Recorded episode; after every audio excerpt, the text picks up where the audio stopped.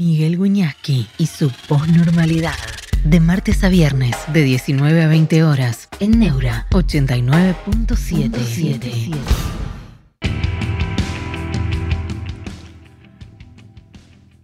Buenas tardes, bienvenidos a la posnormalidad, el, el país político y el país en general, escuchando en este momento a Caputo, que está explicando lo que es, va a ser el, plan económico, lo ponemos, lo ponemos en el aire ya mismo para ir comentando. Estamos este, en una catástrofe, ante una catástrofe, nuestra misión es resolverla, eso ha dicho, estamos camino a una hiperinflación eh, y, y afirma también que la génesis de nuestro problema ha sido siempre fiscal. Empezó el anuncio, ¿no? Empezó el anuncio. ¿Tenemos sonido? ¿Qué es el déficit? Bien simple. El déficit es cuando se gasta más de lo que se recauda a nivel de país. Déjenmelo llevar a sus, a sus hogares.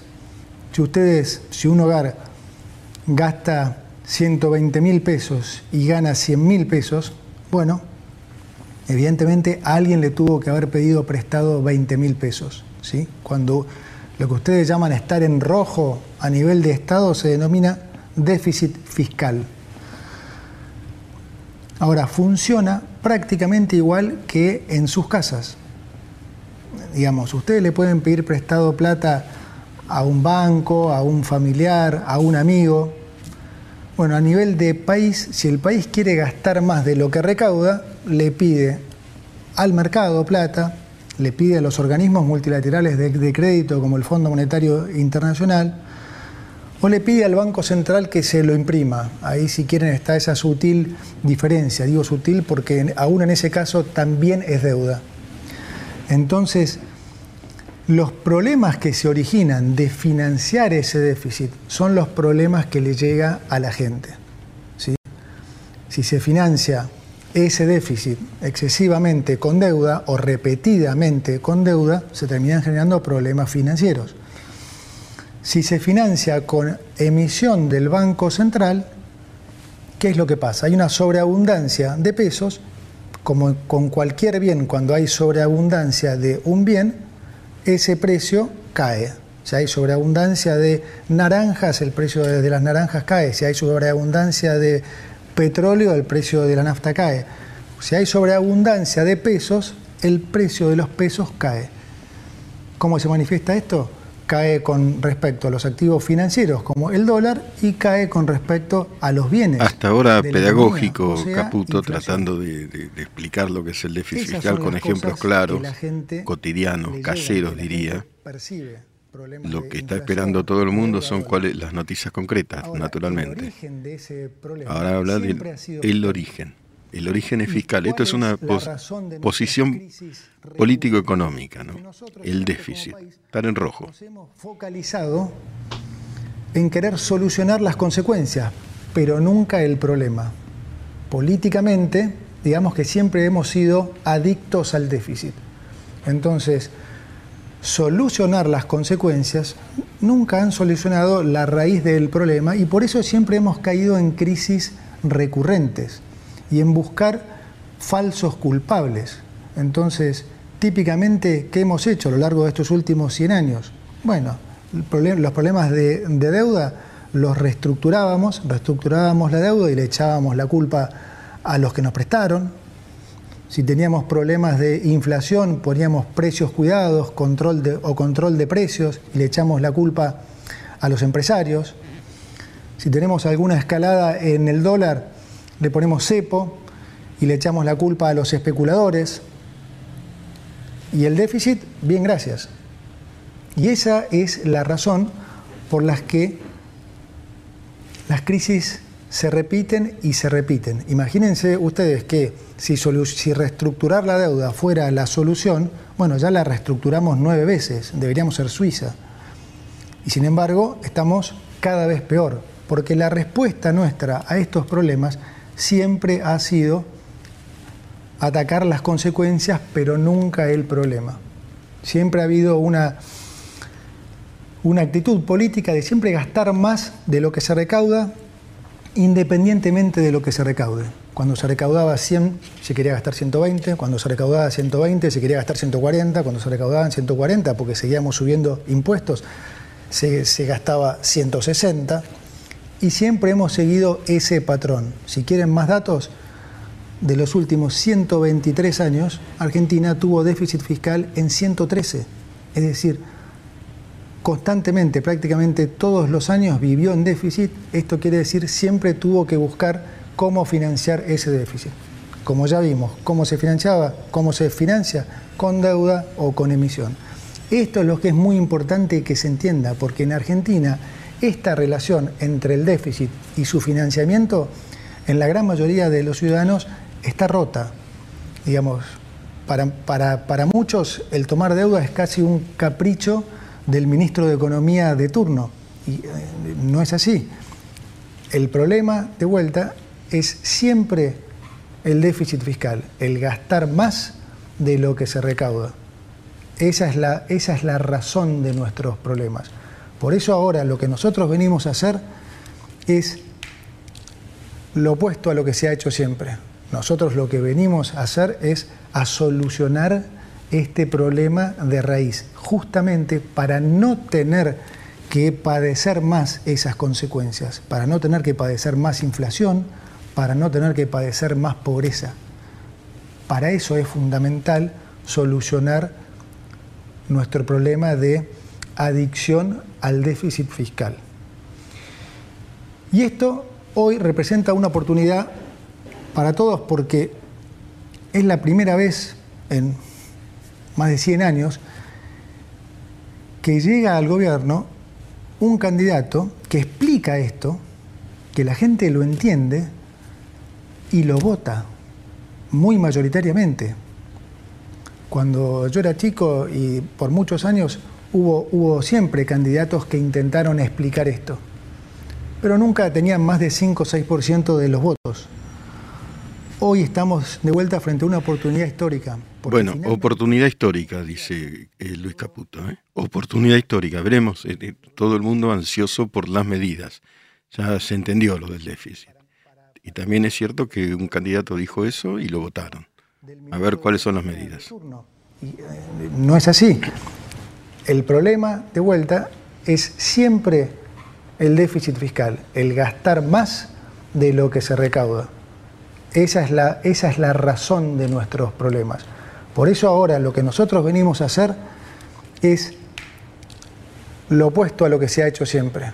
Nosotros lo que venimos a hacer es a solucionar este problema de raíz, justamente para no tener que padecer más esas consecuencias, para no tener que padecer más inflación, para no tener que padecer más pobreza. Para eso es fundamental solucionar nuestro problema de adicción al déficit fiscal. Y esto hoy representa una oportunidad para todos porque es la primera vez en más de 100 años que llega al gobierno un candidato que explica esto, que la gente lo entiende y lo vota muy mayoritariamente. Cuando yo era chico y por muchos años hubo, siempre candidatos que intentaron explicar esto, pero nunca tenían más de 5 o 6% de los votos. Hoy estamos de vuelta frente a una oportunidad histórica, porque finalmente un candidato logró una mayoría absoluta y logró que la sociedad entendiera que este es el problema, entendiera que no hay más plata que no hay más plata, que no se puede seguir gastando más de lo que recaudamos. Para solucionar entonces este eh, problema, voy a proceder a leerles las medidas que componen e-, este paquete de urgencia, cuya finalidad es neutralizar eh, la crisis y lograr estabilizar las variables económicas. Paso a enumerarlas. Entonces, uno, no se renuevan los contratos laborales del Estado que tengan menos de un año de vigencia, una práctica habitual en la política, esta de incorporar miles de familiares y amigos antes de un cambio de gobierno para mantener sus privilegios. Dos, se decreta la suspensión de la pauta de gobierno nacional por un año. Durante el 2023, entre presidencia y los ministerios, se gastaron 34 mil millones de pesos en pauta. No hay plata para gastos que no sean estrictamente necesarios y mucho menos para sostener con plata de los contribuyentes medios que se crean solo para alabar las virtudes de los gobiernos de turno. 3. Conforme la ley de ministerios decretada por el presidente, los ministerios se reducirán de 18 a 9 y las secretarías de 106 a 54. Esto va a redundar en una reducción de más de, del 50% de los cargos jerárquicos de la función pública y del 34% de los cargos políticos totales del Estado Nacional. 4 vamos a reducir al mínimo las transferencias discrecionales del Estado Nacional a las provincias. Recursos que lamentablemente en nuestra historia reciente se han usado como moneda de cambio para intercambiar favores políticos, para hacer política, digamos. 5. El Estado Nacional no va a licitar más obra pública nueva y va a cancelar las licitaciones aprobadas cuyo desarrollo aún no haya comenzado. Como dije antes, no hay plata para pagar más obra pública que, como todos sabemos, muchas veces termina en los bolsillos de los políticos y los empresarios. La obra pública ha sido siempre uno de los principales focos de corrupción del Estado y con nosotros eso se termina. Las obras de infraestructura en Argentina serán realizadas por el sector privado, ya que el Estado, como dije, no tiene ya plata ni financiamiento para llevarlas a cabo. 6. Vamos a reducir subsidios a la energía y al transporte. Hoy el Estado sostiene artificialmente precios bajísimos en, tarifas energéticas y transporte a través de subsidios. La política siempre lo ha hecho porque de esa forma engañan a la gente haciéndoles creer que les ponen plata en el bolsillo. Pero como todos los argentinos ya se habrán dado cuenta, estos subsidios no son gratis, sino que se pagan con inflación. Lo que te regalan en el precio del boleto te lo cobran con los aumentos en el supermercado. Y con la inflación esta, son los pobres, finalmente, los que terminan financiando a los ricos. Adicionalmente, los subsidios al transporte en el AMBA son un acto de profunda discriminación con las provincias del interior. Vamos a terminar con esta discriminación al interior. Siete, Vamos a mantener los planes potenciar trabajo de acuerdo a lo establecido en el presupuesto del año 2023. Y vamos, sobre todo, a fortalecer las políticas sociales que son recibidas directamente por quienes las necesitan, esto es sin intermediarios, como la asignación universal por hijo y la tarjeta alimentar. Vamos, 8. Vamos a sincerar el tipo de cambio oficial tipo de cambio oficial va a pasar a valer 800 pesos para que los sectores productivos tengan los incentivos adecuados para aumentar su producción. Esto va a estar acompañado por un aumento provisorio del impuesto país a las importaciones y a las retenciones de las exportaciones no agropecuarias. De esta manera, beneficiamos a los exportadores con un mejor precio y equiparamos la carga fiscal para todos los sectores, dejando de discriminar al sector agropecuario. Finalizada esta emergencia, vamos a avanzar en la eliminación de todos los derechos de exportación, que son un gravamen perverso, que claramente no nos gusta y que entorpece el desarrollo argentino. 9. Reemplazaremos el sistema de importaciones CIRA por un sistema estadístico y de información de importaciones que no requerirá de la aprobación previa de licencias. Se termina así la discrecionalidad y se garantiza la transparencia del proceso de aprobación de las importaciones, es decir, el que quiera importar podrá hacerlo y punto. Quiero ser claro ahora con los argentinos acerca de cómo van a ser los próximos meses.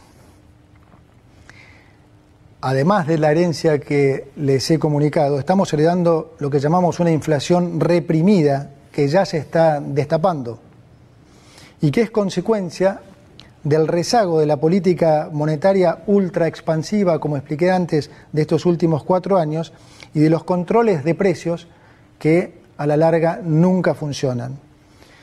Lo ven todos en las góndolas del supermercado, cualquiera que haya ido al supermercado en las últimas dos semanas habrá visto cómo varios precios han aumentado casi 100%.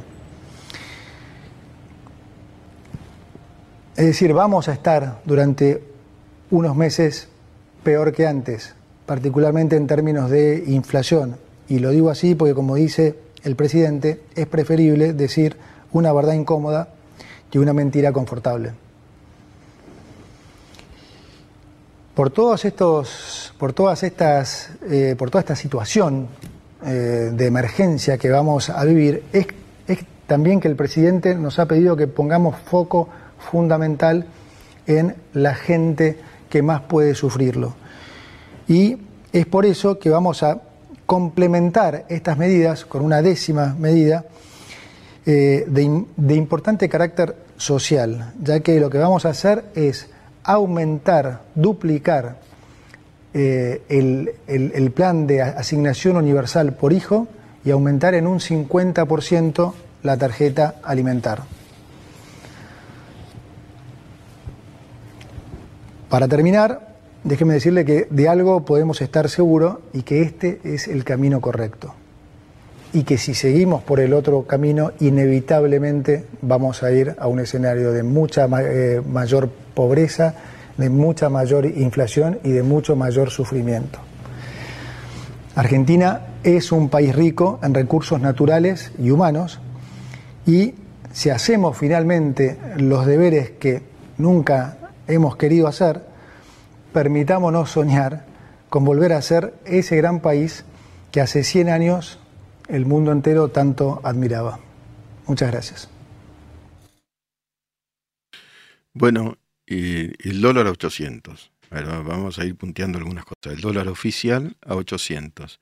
Importar se terminan la CIRA y va a poder importar quien quiera. Eh, determinado tipo de eh, imposiciones a la importación continúan de manera provisoria. Eh, los planes potenciar trabajo van con el presupuesto 2023, es decir, van a ser superados, arrasados en un sentido por la inflación, pero la tarjeta alimentar, etcétera, por el contrario, aumenta. Bueno, evidentemente es muy difícil este, plan de ajuste que según Caputo y según el gobierno y según el presidente implica evitar la catástrofe y la hiperinflación, iba a poder funcionar si no había un cierto colchón, estoy pensando sobre la marcha, ¿no? Eh, un cierto colchón para los que realmente eh, no tienen nada.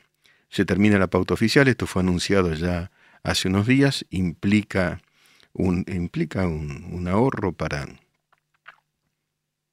para el Estado, definitivamente, se terminan los subsidios, es decir, los boletos y tarifas van a aumentar considerablemente, de manera tal que eh, empieza otro país sacrificado, según la visión oficial, este sacrificio implica, de cualquier manera, evitar una catástrofe. ¿Se evitará la catástrofe? ¿No? ¿Se evitará la hiper? Evitará la hiper. Estamos, bueno, ahora nos visita eh, Alberto Coan, que fue alguien muy, muy cercano a, Carlos Menem y vamos a seguir pensando con él en este país que viene. ¿no? Esto recién arranca, como dice Carlitos Jan por teléfono. Parca dice, ya estamos en hiper. Se reducirá el subsidio, sí, es más preciso lo que dice Alefer, se reducirá el subsidio, pero bueno, pero esto implica, va a implicar un aumento de de tarifa. Va a llegar la boleta de la luz, vamos a subir al, al, al bondi, etcétera, y va a ser todo más caro. Eh, muy brusco, dice retail dealing. Eh, bueno, la situación era muy brusca, ¿no? Yo digo, el, ajuste ya venía siendo. Linda devaluación, Leandro Elf. Me da miedo el mundo y dice Leandro Martínez, Leandro Elf, linda devaluación del 100%. Otros, sin embargo, dicen espero más motosierra, pero bueno, es un inicio Y los jubilados, y los es buena pregunta la, los jubilados, ¿eh? porque los jubilados, eh, una porción muy importante del presupuesto eh, tiene que ver precisamente con, con los jubilados. Y es un problema enorme, ¿no? Vivo con los jubilados, los jubilados se olvidaron. Bueno, los jubilados al Congreso, en fin, estamos pensando. Alberto Cuá, muchas gracias por venir. No, por favor, un gusto. Bueno, vos acompañaste mucho tiempo a Carlos Menem. ¿Notas algo de menemismo en todo esto o es diferente? ¿Cómo, cómo evaluás esta, este país que incluso ahora acaba de ponerse blanco sobre negro y se anuncian las medidas muy contundentes, ¿no? Mira, cuando Menem llegó al gobierno, cuando llegamos al gobierno en el 89, había 5.000% anual de inflación. Sí había disturbios en las calles. Eh, sí, veo una situación similar a la que recibió Menem en su momento, en otras circunstancias del mundo y todo lo demás, pero el menemismo o Menem en sí tomó decisiones duras en su momento. Acordate que eh, cuando llegamos al gobierno estaban todos los medios en manos del Estado, había había este, golpes militares que él los terminó el 3 de diciembre del 90. Fue el levantamiento cara pintada. Ese. El levantamiento cara pintada. Y ahí hubo una, una reacción fuertísima, ¿no? Y me tocó... ¿Te tocó cómo, cómo fue? Participar a eso de las... A mí me avisan a las 3 de la mañana, lo pasé a buscar al doctor Menem por Olivos, vinimos a la Casa de Gobierno y yo fui al edificio Libertador a intimar la rendición. Eh, Circulaban aviones por ahí, yo me acuerdo. Bueno, Menem había dado la orden de bombardear el edificio Libertador si no, si no, no se terminaba esta historia. Bueno, pero con decisiones duras. Las cosas cuando hay que hacerlas, hay que hacerlas sin miramiento. Con decisiones duras se transforma la historia. No hubo más golpes militares. Después de dos años de sacrificio vino la convertibilidad que dio una estabilidad mental y monetaria. Entonces yo digo, ¿qué tiene de parecido aquella época con esta. Y el momento difícil. Pero también si las decisiones que se toman son las correctas, seguramente lo vamos a superar. Este es un país maravilloso. Yo peleo con muchos amigos que se han ido a vivir afuera.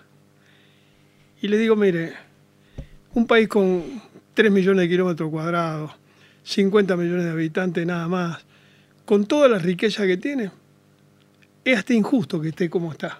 Y definitivamente, ¿qué pensás de Milei, del personaje Milei, cuando lo escuchabas antes, la motosierra, ahora? cuál, cuál, es tu visión, si te lo puedo preguntar? A mí, lo mismo que con Menem, acordate que con Menem, Menem era un patilludo. La patilla, sí. La patilludo venía de La Rioja, ¿qué va a hacer? ¿Qué sé yo?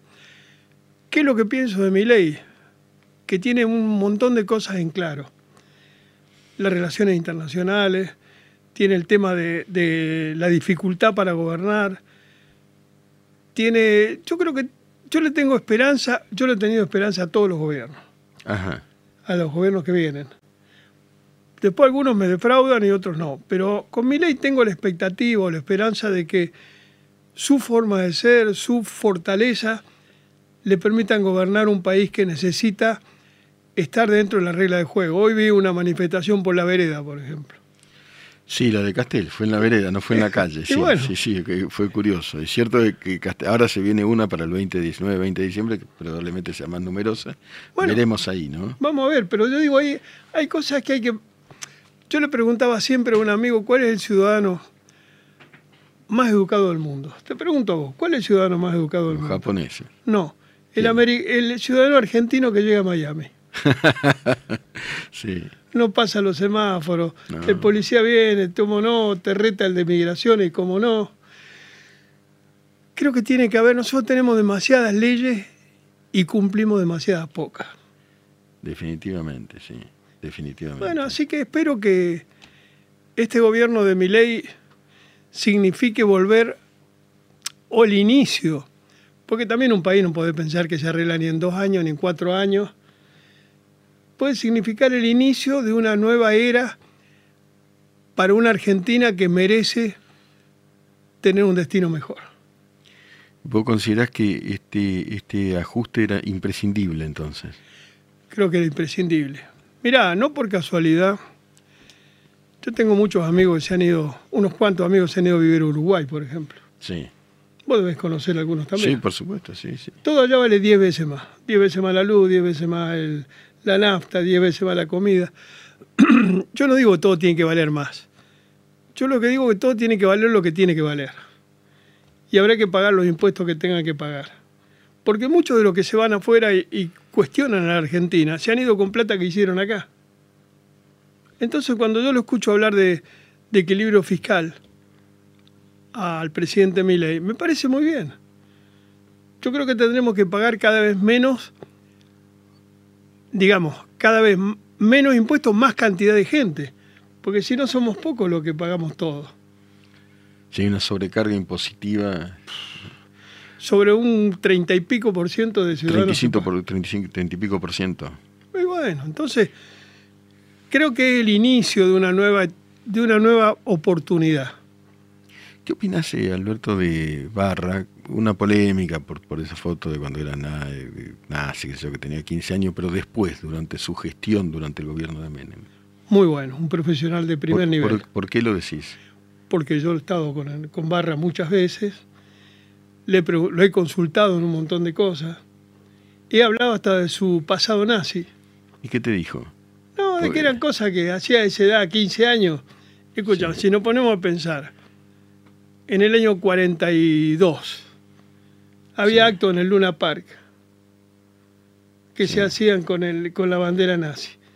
Ya está, eh, yo creo que él mismo dijo que se arrepiente de ese pasado, pero yo lo rescato como un gran profesional y una gran persona.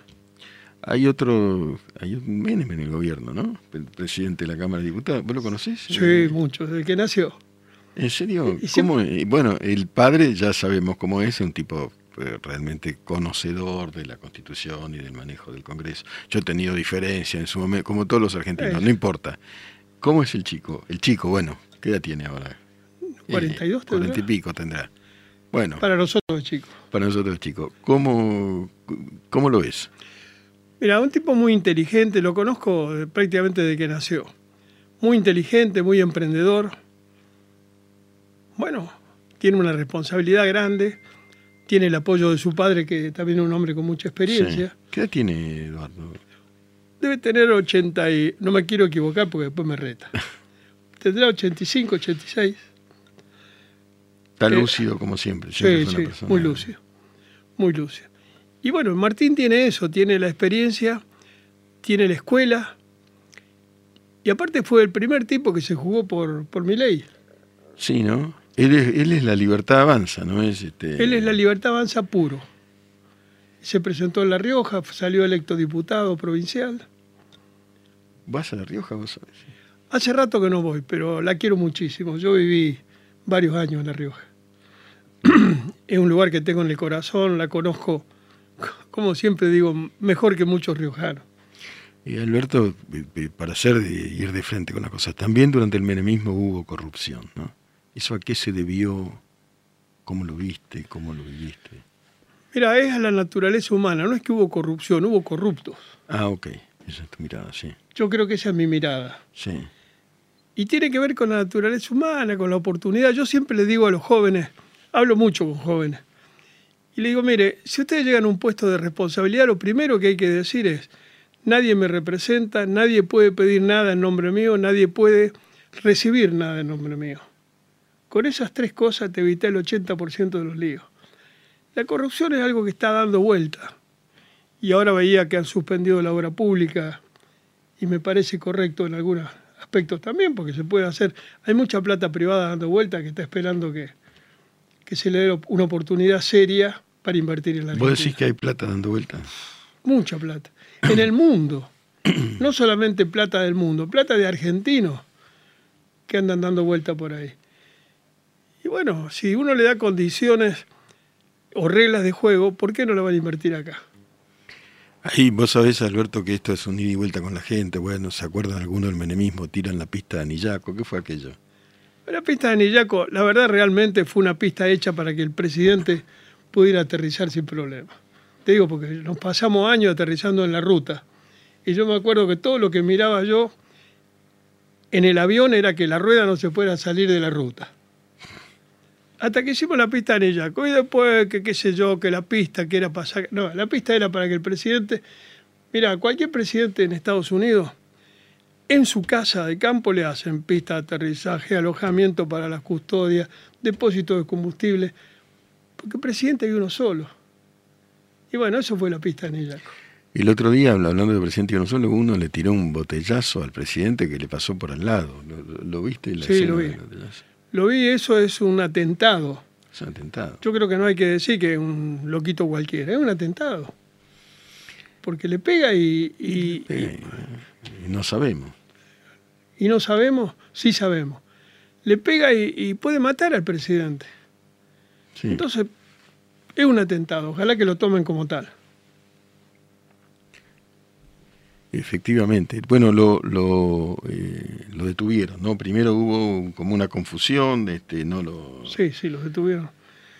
Los detuvieron y después lo largaron y después lo volvieron a detener. ¿Vos pensás que eh, la, la sociedad entiende todo esto? ¿Que lo entiende? Lo, lo votaron a Milei, pero bueno, ahora empieza la...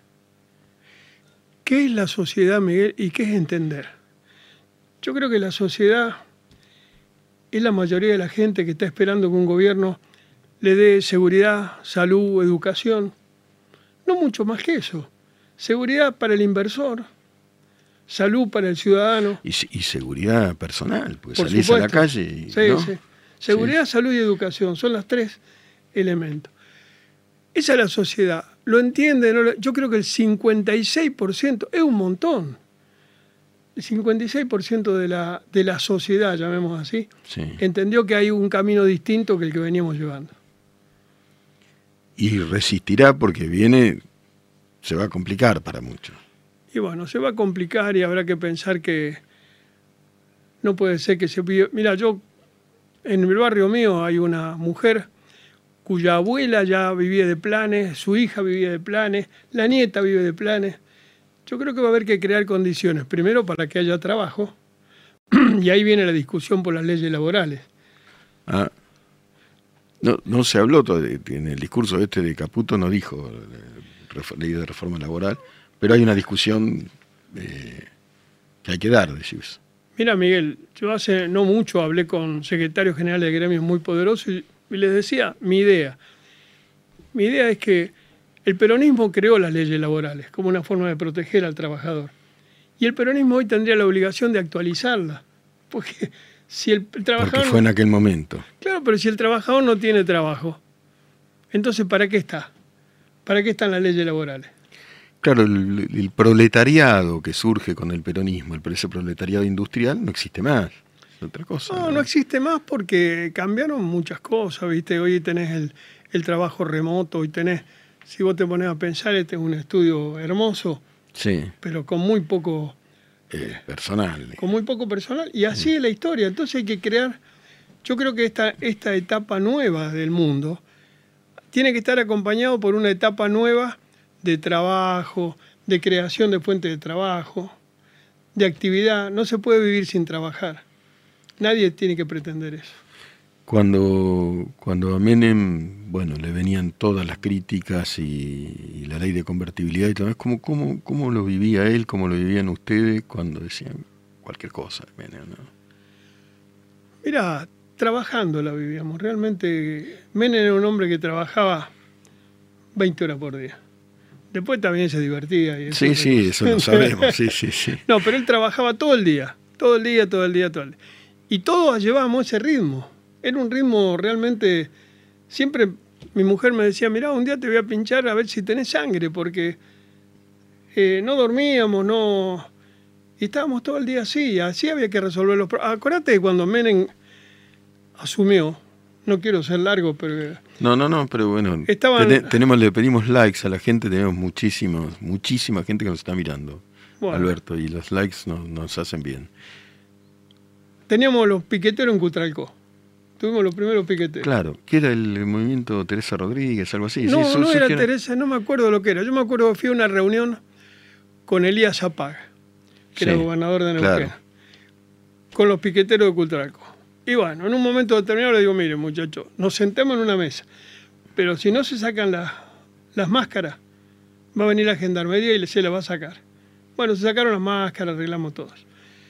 Teníamos los piqueteros, teníamos los líos en Jujuy con este, ¿cómo se llamaba? El perro Santillán. El perro Santillán, un, un gran tipo. Muy buen tipo, muy, buen, tipo. Yo cubrí muchas veces los despioles que había en Jujuy, un buen tipo. Buen tipo. Bueno, armaba. Bueno, defendía solo. defendía, sí, sí, yo le tengo aprecio. Yo también, le tengo mucho respeto. Sí sí, sí Y bueno, me ha tocado en los cortes de Jujuy andar por los cañaverales en un auto. Eh, había mucho, pero se fue ordenando de a poco. De a poco se fue ordenando. Si no se hubiera ido ordenando, menos no hubiera ganado la primera vuelta. Claro, ¿por qué porcentaje ganó? No me acuerdo, no me acuerdo. Ganó y fue reelecto. Sí, sí, sí. Ganó y fue reelecto. Sí, sí, sí. Ganó y fue reelecto. Bueno, y ahora eh, tu mirada sobre bueno, todo esto que está pasando, que es mucho, porque hubo una gran degradación. Más allá de si hay gente menemista, otra, bueno, la diversidad política que hay en el país pero una degradación muy importante en el campo de la seguridad, de la economía. ¿Vos seguís pensando que se sale? Sí, yo sigo pensando que se sale y se lo, trato, se lo transmito a mis nietos, a, a todo el mundo que puedo. Pero tampoco que un país sale en un mes. Si vos te pones a pensar, el sistema administrativo en Inglaterra tiene 800 años y todavía tiene problemas. Sí. Países como Italia tienen 3.000 años y todavía tiene problemas tenemos que empezar alguna vez. Nosotros somos las provincias desunidas del Río de la Plata, no la provincia unida. Entonces, el día que tengamos, hay que discutir menos el tema de la coparticipación, porque en Alemania, por ejemplo, cada Estado recauda, le da el 5% al Estado Nacional para defensa y relaciones exteriores, y el resto se lo queda. Acá manda toda la plata del gobierno central, después se unos líos bárbaros.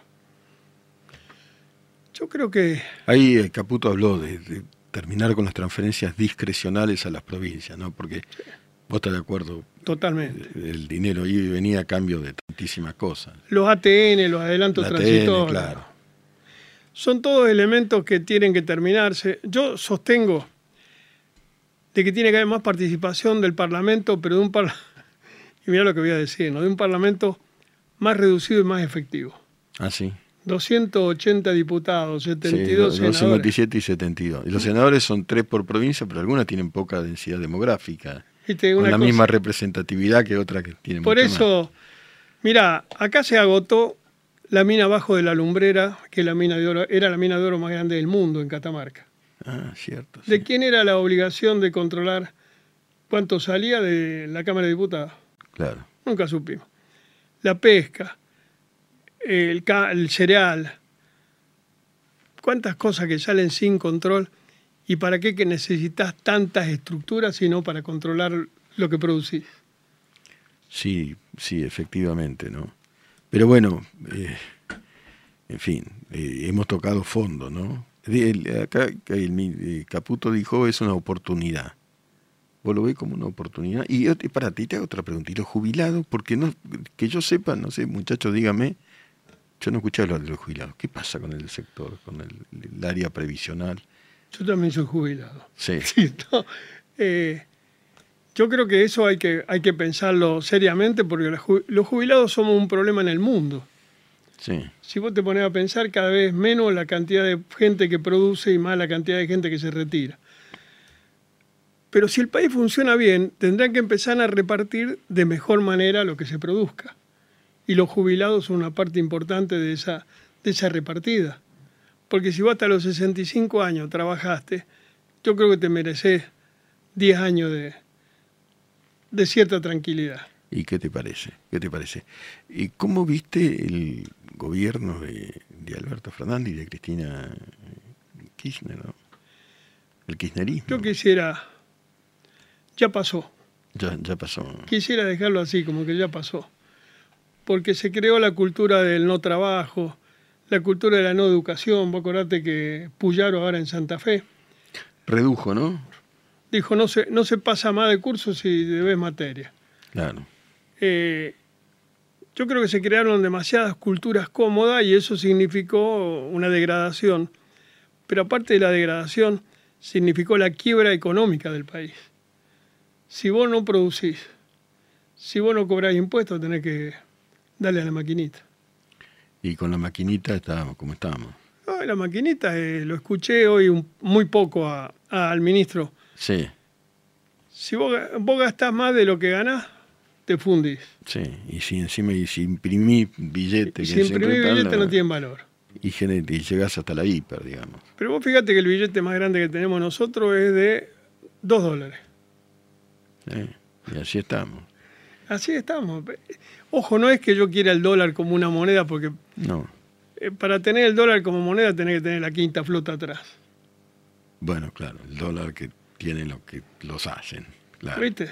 Pero quiero tener un Entonces país... vos lo de la dolarización lo ves como, como una cosa utópica, ¿no? Yo permitiría, esto es una idea mía, Porque con menos hubo convertibilidad, que era otra. hubo convertibilidad. Sí. Y yo lo que permitiría es la doble...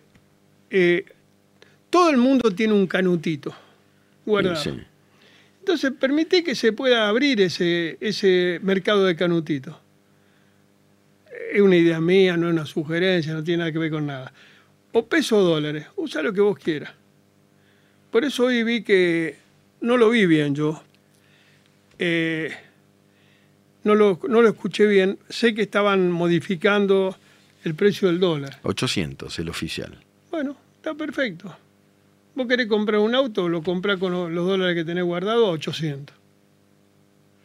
Claro, porque se libera, se iría liberando, digamos, este, to- to- toda esa cuestión de los cepos, por lo menos progresivamente, ¿no? Mira, Miguel, los cepos no sirven para nada. Los cepos sirven solamente para, para saltarlos. Claro, claro, todo- los saltos. O si no lo ponen en un canuto el que tiene. Ahora un canuto y después ves. Es como, yo tengo una idea que le pregunto a muchos amigos, ¿sabe cuándo se creó el contrabando? El día que se creó la aduana. Claro, claro. Además, en la Argentina literalmente es así. Se fundó Sí, la sí. aduana de Buenos Aires y, fue claro, así. si la Casa Rosada era túneles que llegaban al río para sacar los cueros. ¿Qué sé yo? Yo tengo mucha fe en el tiempo. Será ahora, será dentro de 100, dentro de 500 años. Alguien me va a decir, pues yo no puedo esperar 500 años. Y bueno, ¿qué va a hacer? No, no es magia lo que se hace. Alberto, una pregunta personal. Vos tuviste un accidente, ¿no? Sí. ¿Cómo- con- contame cómo, porque me, me interesan los fenómenos de resiliencia personales también. Mira, yo tuve un accidente ter- terrible. Me pegué un tiro. Se me cayó un arma de la pared. Estaba cazando jabalí en, en Río Negro. Se cayó un arma de la pared. Perdí 14 centímetros de tibia y peroné. Tuve, perdí casi 5 litros de sangre. Tuve meses en terapia intensiva, en coma. Y la verdad que a veces digo que agradezco el accidente. ¿De verdad? Sí, porque me hizo bajar la velocidad. Yo prácticamente no vi crecer a mis hijos, Ah, pero así pude ver nacer y crecer a mis nietos. Y hoy dejo casi cual... Hoy cumple mi nieto mayor de 18 años. ah mira qué grande. Estuve con él hasta hace un rato. Y dejo, dejo cualquier cosa por los nietos. Entonces, tuve un accidente. No hay accidente inteligente, son todos tontos los accidentes. A mí, a mí me pasó una vez que yo me, me caí de una moto me- y le digo al tipo, mira, fue un accidente estúpido, que yo nunca vi un accidente inteligente. No, no, no. No hay accidente inteligente. Y bueno, ahí estuve mucho tiempo internado y, y después salí y ahí voy, voy andando. Alberto, eh, la política exterior también cambió, ¿no? Estábamos con Nicaragua, Venezuela, Cuba y ahora con Estados Unidos, con Israel, con, con- ¿eso cómo lo ves? Te voy a contar una anécdota que creo que no le he contado. Una vez fuimos, recién eh, asumido Menem, fuimos a la reunión de los países no alineados en Rumania, en Ajá. Bucarest. Sí, Entonces era una reunión de desnudo y de descalzo, porque esos eran los países no alineados. Terminó la reunión, me dice, Menem, mira, acá no venimos nunca más. mira. Ahora vamos a ser alineados. Ah, eso es una muy buena anécdota. Una anécdota hermosa, porque esa la viví yo. Porque se le criticó mucho a Ditela las relaciones carnales. ¿Eso lo dijo él? Lo dijo Guido Di Tella. Creo que lo dijo eh, Guido, pero era un tipo, era un tipo muy inteligente. Guido era muy inteligente, sí, Muy inteligente y llevó muy bien el tema de las relaciones internacionales. La llevó muy de acuerdo con el presidente Menem. Y, y bueno, ¿Vos sos religioso, Alberto? ¿se puede decir a mi manera? Por naturalmente, como cada uno. Pero tus orígenes son... son- No, yo soy. Papá era judío, Sí. mamá católica, Ah, y entonces, claro, a tu manera. a mi manera. Después del accidente, o antes del accidente, esto fue. Me bauticé católico. Ah, mira, No, pero esto porque Sí, bueno. necesitaba creer en algo. Y por supuesto. Esto fue después que Menem no se presentó en la segunda vuelta. Yo quedé muy mal. Y bueno, me bauticé católico, pero tengo mucha relación, tengo muchos amigos musulmanes a los que quiero mucho. Por supuesto, Bueno. amigos judíos. Claro, Carlos Menem. Era, era musulmán. No era musulmán, No era. era católico de chico. ¿Era de chico? Ah, mira, me sacas un mito que yo tenía. No, no, es un Yo mito. estaba seguro que él era musulmán de chico. La madre lo bautizó católico de chico. El padre era musulmán. Ahí me mataste. No me acuerdo que era el padre, pero Carlos Menem era católico. Era católico. O sea Era que no católico. se convirtió porque ¿viste? estaba esa leyenda. No, no, no, no, no. De la misma manera que la señora Zulema es musulmana, Es- ella es musulmana. Menem era claro, católica. Claro. Y la verdad que era un hombre muy espiritual, digamos. Él tenía un. Hemos hablado muchas veces de esto. Porque Milei es un tipo espiritual también. Yo digo, eh, bueno, es un economista, pero tiene una espiritualidad notable y no tiene vergüenza de exhibirla. Me, llama la atención No. también en un punto. Lo veo muy. muy honesto, ¿no? Pero muy, muy transparente en sus sentimientos. Sí. Lo que le gusta, le gusta y lo que no le gusta. no. Y en sus expresiones. Claro, y muy transparente. expresiones. Y la verdad que está bien que así sea, porque los presidentes no son una, una, una cosa rara, extraplanetaria. El presidente es un hombre que ha trabajado toda su vida, que ha llegado por distintas circunstancias hasta un puesto que le permite conducir un país. Y bueno, por eso me gusta la, me gusta mi ley como en su naturalidad. Y ahora vamos a ver cómo anda en el gobierno. ¿Qué sé yo? Vamos a ver. Vamos a Yo ver. espero que bien. Esperemos que sí. Alberto Cohen, muchísimas gracias por tu experiencia, por llegarte hasta acá y por todo lo que podemos aprender de, de alguien como vos. Muchísimas gracias. Un abrazo muy grande. Gracias a vos, Miguel, y bueno, Ahí, ahí estamos, la seguimos y con fe. espero que seas de boca. Nada más. Soy independiente, ¿qué vamos a hacer? ¿Qué podemos hacer? Pero Fantino de Boca. Ah, está bien, Ahí está bien. está, es el capo acá, así que. Está bien, está bueno, bien.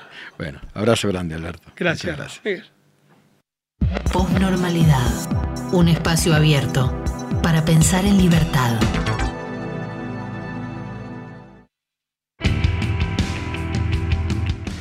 Bueno, queríamos tener una persona de la experiencia de Alberto Cohen, eh, que tuvo todo el poder en sus manos, ¿no? Recién hablaba yo con Tronco, era Carlos Menem, este, Corach y Cohen manejaban el país.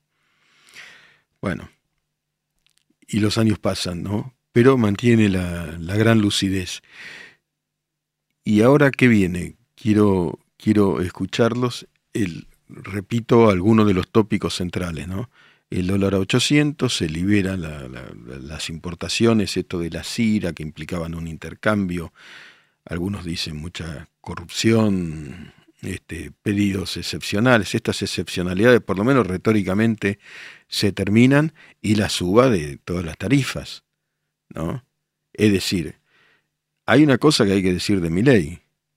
Todo esto lo dijo antes. A mí, a mí. ¿ustedes se sorprendieron por algo? Sí me pareció que falta el tema de los jubilados, pero claro, obviamente es un tema para llevar al Congreso. Y ya vimos lo que pasó en el Congreso cuando se discutió el tema de los jubilados con Macri. Espero que ahora no pase eso. Algunos otros elementos. Efectivamente, hoy hubo una eh, manifestación de Castells, pero en la vereda. ¿Seguirá eso? ¿Seguirá eso? Hay gente que está muy preocupada, ¿no? Pablo Pérez. Pablo Pérez no, Carlos Ramírez. Los libertos estarán felices. Pero ¿cómo hacíamos, eh, Carlito? ¿Cómo, ¿Cómo se hace? ¿Cómo se hace? Lucas Coronel anunció que el BCR, no va el Banco Central no, no va a emitir más. No, no se emite más. No se emite más. Entonces, claro, porque eso es el déficit. El déficit es, no me alcanza, te mantengo tranquilo, dándote una ilusión óptica, porque eh, quiero explicar mi teoría del ajuste a partir de lo que dijo Caputo. ¿Tenemos, muchachos, del momento en el que dice el dólar a 802, 10 segundos de Caputo, algún corte o no tenemos? Para mostrar, no, va a ser difícil. Pero no importa, lo, lo sintetizo yo.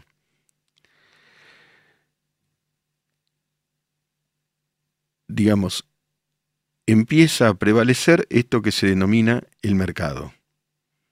Empieza a prevalecer esto que se denomina el mercado. Si vos emitís, destruís el mercado. ¿Por qué? Porque no hay mercado, porque hay una ficción. Hay una ficción. Es decir, vos tenés plata, vos la ves en el banco, en el home banking, si estás en blanco, y dime cuánto cobré, un montón, porque hubo una paritaria y cobró. No, mentira. Siempre vas a cobrar menos del ritmo inflacionario.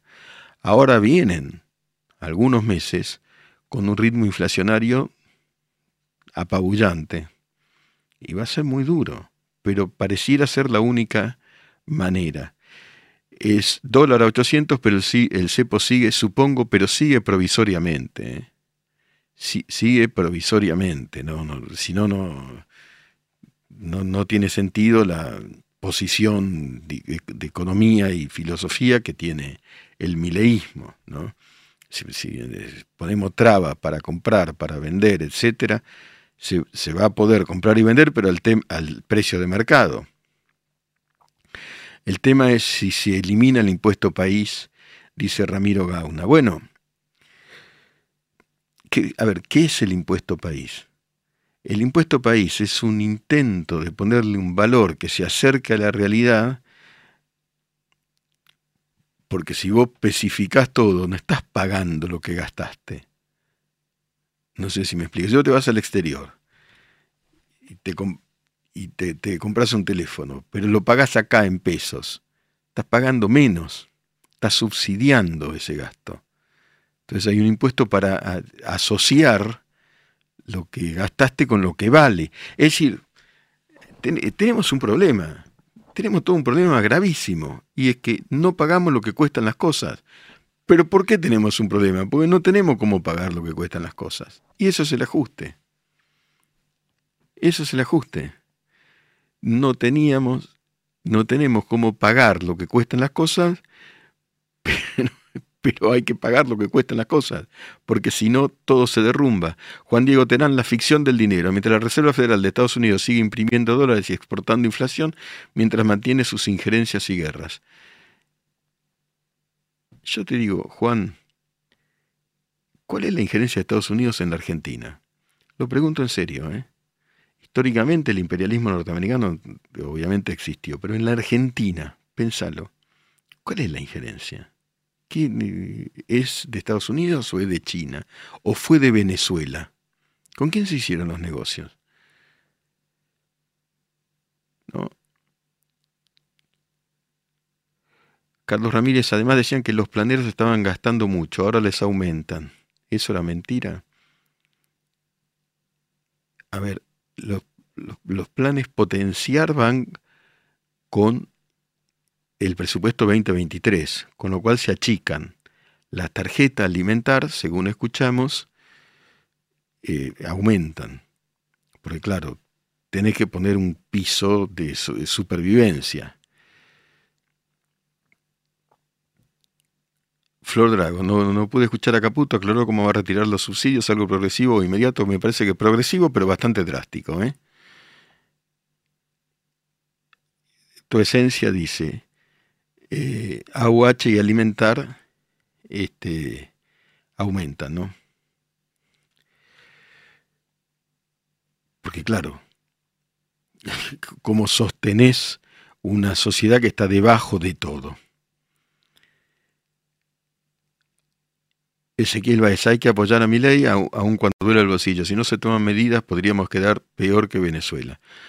Yo creo que sí, hay una sociedad que cambió, hay una sociedad que vio. Hay que ver cuánto se aguanta. Hay que ver cuánto se aguanta. ¿No? Porque recién lo acabamos de escuchar. Mañana empieza. Esto, mire, hace dos días que está en el poder. Ya uno le tiró un botellazo. La Argentina es complicada. El 19 y el 20 va a haber manifestaciones. Y se acaba de anunciar un plan de ajuste como yo no he, que tengo muchos años en esto, no, no he visto. Quedaba otra opción. Con el dólar oficial a 800, pregunta DUD eh, X, ¿se deben agregar los impuestos? Entiendo que ese es el oficial. Vamos a ver la reacción del mercado mañana.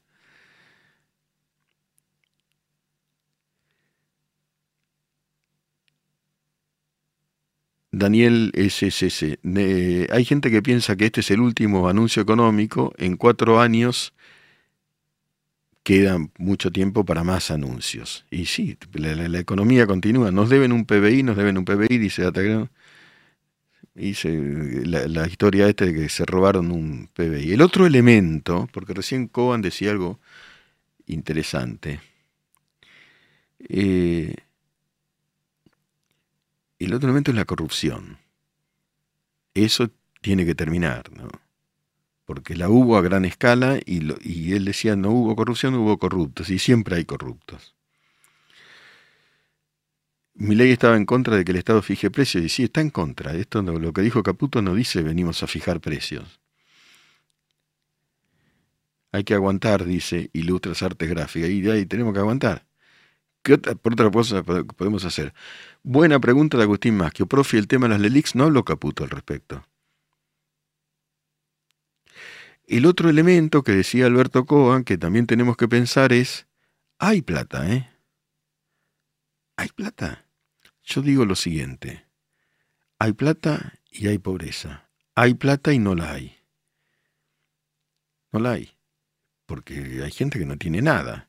Millones que no tienen nada. Jubilados, dice Diego Martín, es la gran pregunta. Patricia Inés Corradini, la casta no se toca, pero escúchame, si dijo Patricia, dijo Caputo, se reduce, a ver, el porcentaje en un 34% cargos gubernamentales, eh, los, los este, eh, cargos oficiales. Se reducen los cargos oficiales, se redujeron ministerios. Y después también se terminan, digamos, no siguen los, los cargos, los que pasaron a planta. Igual todo esto hay que repasarlo, ¿eh? porque yo lo vi como ustedes y lo tengo en la memoria. Los cargos a planta del último año no, no siguen, no va más. A él, mi papá está muy mal al ver que no hay algo de datos para los jubilados. Y sí, sí, no. Este, a ver, estamos sufriendo, muchachos. Estamos sufriendo. Eh, ¿Quedaba otro camino? ¿Qué pasará con los plazos fijos? No dijo nada, Caputo. Que, espero que no haya una expropiación. ¿no? Parece que la plata. Eh, hay muchos canutos, como dijo Coban. y el canuto, está eso que se llama blanqueo popular, que hay que ver si, si se pone en marcha y si uno se anima. El que tiene algo, 200, 300 mil dólares, se anima a ponerlo en el mercado. Y para eso hay que generar credibilidad. Bueno, la FIP este, supongo que, que a full trabajando en una transformación impositiva también, ¿no?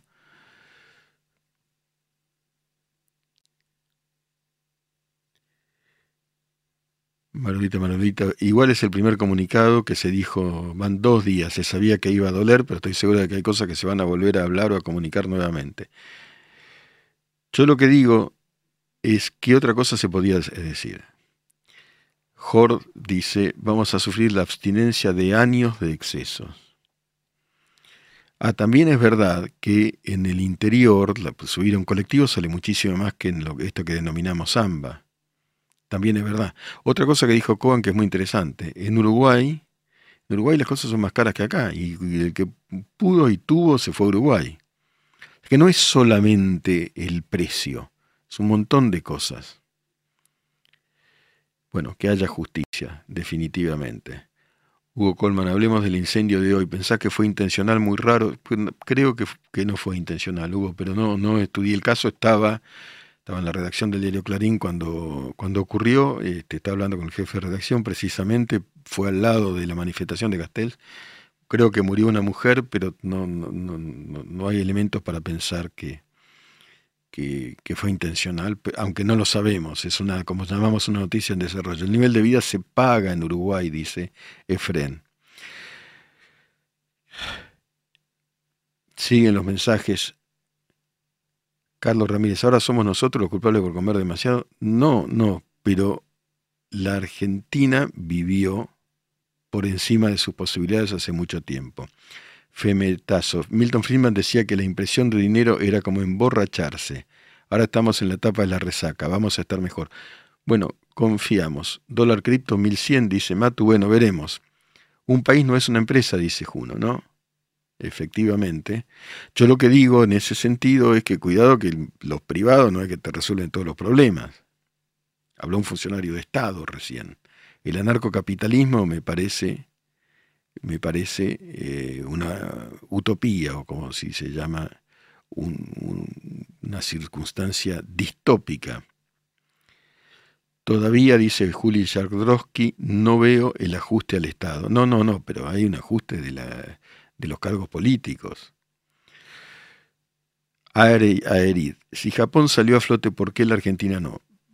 Ahí te digo lo siguiente, igual que Alemania dicen que el gran triunfo de los aliados no solamente fue la victoria en la guerra, sino la reconstrucción pacífica de Alemania, de Japón y de Italia. Hubo un plan de ayuda a esos países muy fuerte. A la Argentina la van a ayudar en la medida en que se ayude. Eh, Agustín Laurito, el IFE y la UH se financia con lo que se recorta en todo lo demás.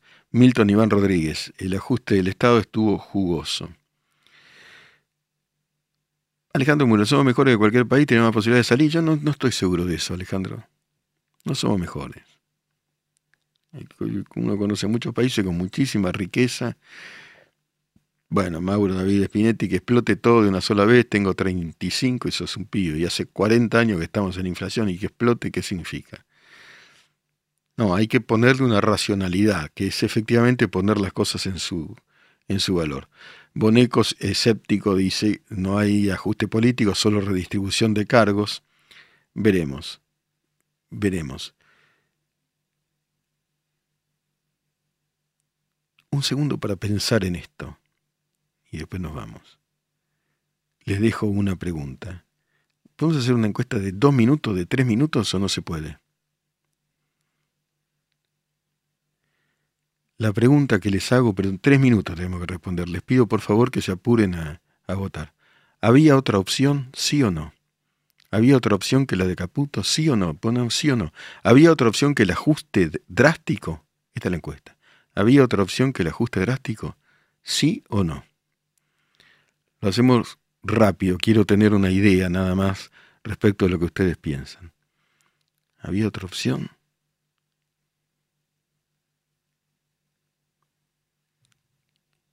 Bueno, llueven, llueven los, los votos.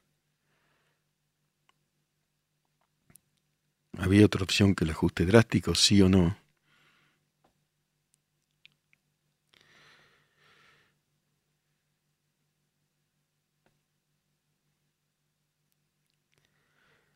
Ahí están votando. Yo tengo mi opinión, es muy, es muy complicado esto. Yo lo que digo es si no era esta la opción, ¿cuál era? A ver, ahí está, ahí está, metan los votos ahí. Metan ya, pero rápidamente, bueno, tenemos que ir. Como verán, nos pasamos del tiempo, pero valía la pena porque es un día muy especial. 18 votos, ¿no? 139 votos, ya, ya, ya hay 139 votos. A full. ¿Había otra opción que el ajuste drástico, sí o no? ¿Había otra opción que el ajuste, sí o no? Después seguiremos pensando mañana si la vía cuál era. ¿no? 301 votos. Ahí al toque vamos, damos un minuto y medio más y nos vamos. Es una, una mirada, una mirada, bueno, una, una mini encuesta, digamos así, 371 votos. Si en mi negocio, mientras tanto leo algunos comentarios, Nicolás Honorato, si en mi negocio no me da la caja, lo cierro. Bueno, la pregunta es, Nico, ¿y si lo cerrás, de qué vivís?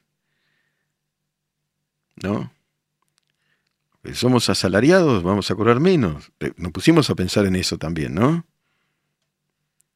Nos pusimos a pensar en eso. Hay una discusión en el streaming que no entiendo muy bien.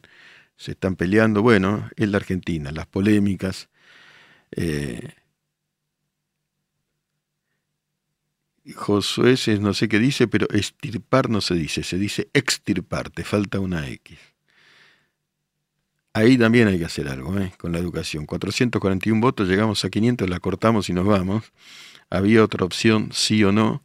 Habló Caputo, ministro de Economía. Emisión con S, por favor, Ramiro Gauna, emisión con S, pero sí habló de cortar la emisión monetaria. Sí habló de que si no se habló mi ley, habló de eso, me parece que está fuera de discusión. Ahora, si emiten y mienten, no sé qué decirte.